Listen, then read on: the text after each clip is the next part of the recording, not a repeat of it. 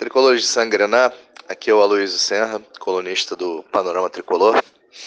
É, vem aqui nesse podcast do Panorama para falar sobre Figueirense 1, Fluminense 0, partida válida pela, pelo jogo de ida da terceira fase da Copa do Brasil, realizado no Orlando Scarpelli nessa quarta-feira, às 19h15.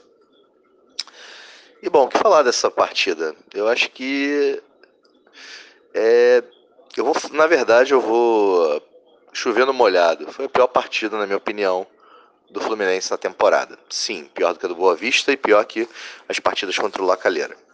Principalmente porque nessa partida o Fluminense jogou contra um time muito fraco, na minha opinião, cheio de é, cheio de jogadores, jogadores do Fluminense, né? Muitos deles formariam até um time de master, talvez, não, é, sem brincadeira. E não pareceu querer a vitória. O, a formação que nós é, imaginávamos que seria a melhor do Fluminense, com o Odair, com o Hudson e Iago na volância, Nenê na frente, no, no meio, com o meio atacante fazendo ali a, a ligação, porque ele está em momento exuberante. Né, os três atacantes que o Odair tanto gosta de colocar, a zaga que nós tanto, tanto pedimos e os laterais que temos, né, além do Muriel. Mas o time não se encontrou hoje, jogou muito mal, tomou amarelos muito cedo, né? Viu o Figueirense jogar durante boa parte do primeiro tempo, foi pressionado, os caras entraram em outra, em outra vibe, em, outra, em outro ritmo, né? Entraram querendo mesmo, sufocando o Fluminense. E só conseguimos criar alguma coisa no finalzinho do primeiro tempo, os caras já estavam com a língua um pouco no pé, né? Já tinham corrido bastante mas não conseguimos o gol. E no segundo tempo, é, uma troca, troca do Gilberto pelo Igor Julião, eu acho que foi o que mudou na equipe. Né? Nem as trocas que foram feitas no decorrer, eu não sei se mudariam alguma coisa se fossem diferentes, porque o time jogou muito mal. Parecia desconcentrado, não parecia estar disputando é, um jogo à vera, parecia estar disputando um jogo do estadual, treino, jogo treino. Né? Não sentiu o clima do estádio, e foi castigado, né? O Fluminense perdeu um gol feito com o Marcos Paulo, logo no início do segundo tempo, início, início pro meio, pro meio, então eram uns 10 minutos, eu não, não lembro exatamente quando, quando era, quando foi isso aí. Mas o Marcos Paulo perdeu um gol feito porque achou que estava impedido, provavelmente, e não quis tomar o segundo cartão amarelo e ser expulso caso ele fizesse o gol. Mas era melhor que ele tivesse chutado, que a gente faria 1 a 0 e talvez o jogo mudasse. Talvez o jogo fosse, fosse um empate, né? Talvez fosse um a um e a gente levasse um resultado melhor para o Maracanã. Mas acabou que a pressão dos caras surtiu efeito. E o zagueiro alemão, que já rodou por tudo que é time do Brasil, e, e muitos times pequenos, acabou marcando o gol do Figueirense. E o Fluminense, apesar de ter apertado no finalzinho, não conseguiu empatar. Tá, o Nenê também perdeu um gol quase feito, né? embora a bola tenha subido e batido na canela dele né, não, não, não botou para dentro. Já fazia muito tempo que o Fluminense passava uma partida sem, sem fazer gols. Acho que a última foi contra o União La Calera. E nessa partida nós martelamos o jogo inteiro e não conseguimos o gol.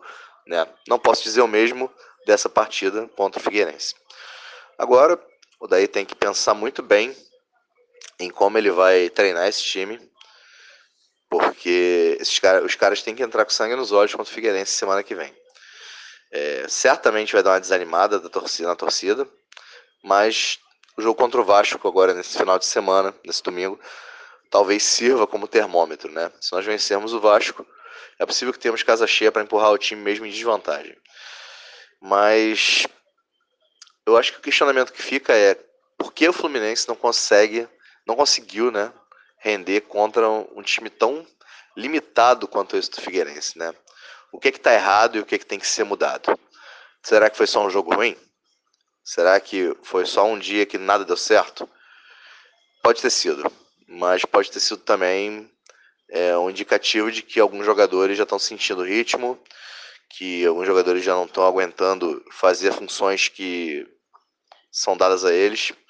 Né? Temos que lembrar que o time que jogou hoje é um time que nunca tinha jogado junto, todos eles mas isso não pode desculpar a péssima apresentação que nós vimos em Santa Catarina.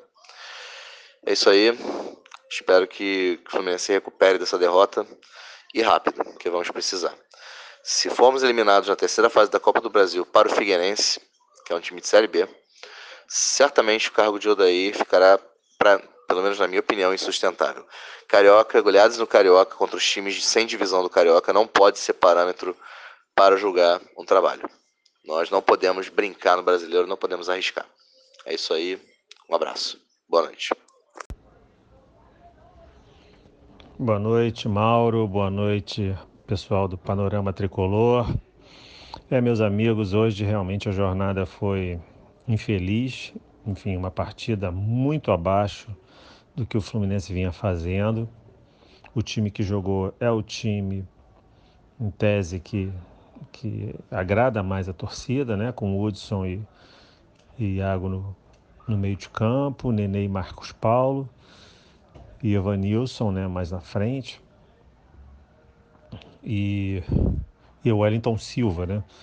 O Wellington Silva que, que fez uma partida muito fraca e, e dentro daquela, daquelas oscilações naturais do Wellington, né? Enfim, ele acho que era um jogador que já deveria ter saído antes desse jogo faltou muita intensidade ao Fluminense. O Fluminense, apesar de ter jogado até no primeiro tempo com mais posse de bola que o Figueirense, talvez, em uma parte do jogo, depois o Figueirense chegou a, ameaçar mais e na segunda metade do primeiro tempo, mas o Fluminense tinha a bola, mas não conseguia ser agudo, ser intenso, ser agressivo, não tinha criado absolutamente nada, já tinha sofrido uns sustos do Figueirense no primeiro tempo até que, quando começou a apertar a saída de bola do Figueirense, conseguiu duas boas oportunidades no final do primeiro tempo.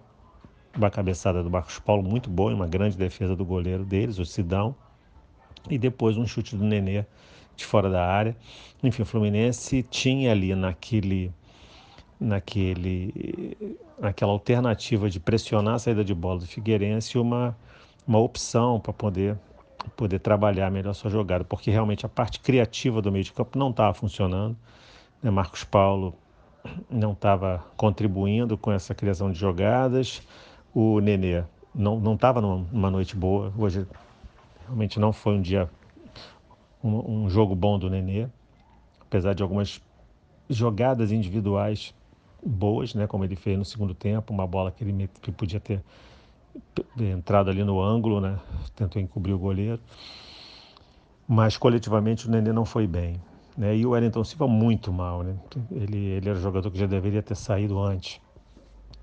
Nós voltamos para o segundo tempo, tentando é, encurralar o, o, Figueirense um pouco mais. Foi, acho que foi o momento de mais intensidade do Fluminense, foi o início do segundo tempo. Enfim, o finalzinho do primeiro tempo e o início do segundo tempo. E o Marcos Paulo perde um gol inacreditável.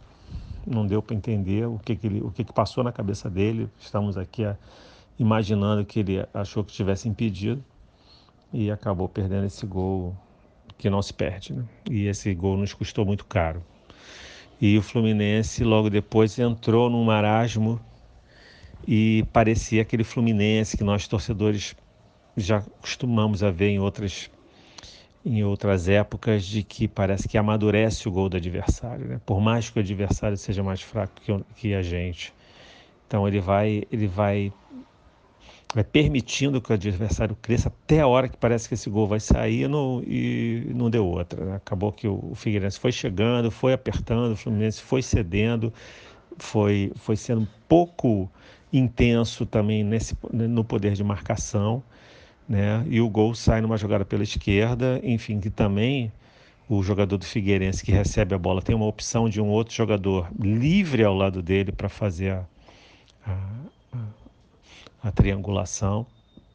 E esse cruzamento sai é, para dentro da pequena área. A gente toma um gol de cabeça na pequena área, que é uma aquelas coisas de fundamento básico que a gente não consiga entender.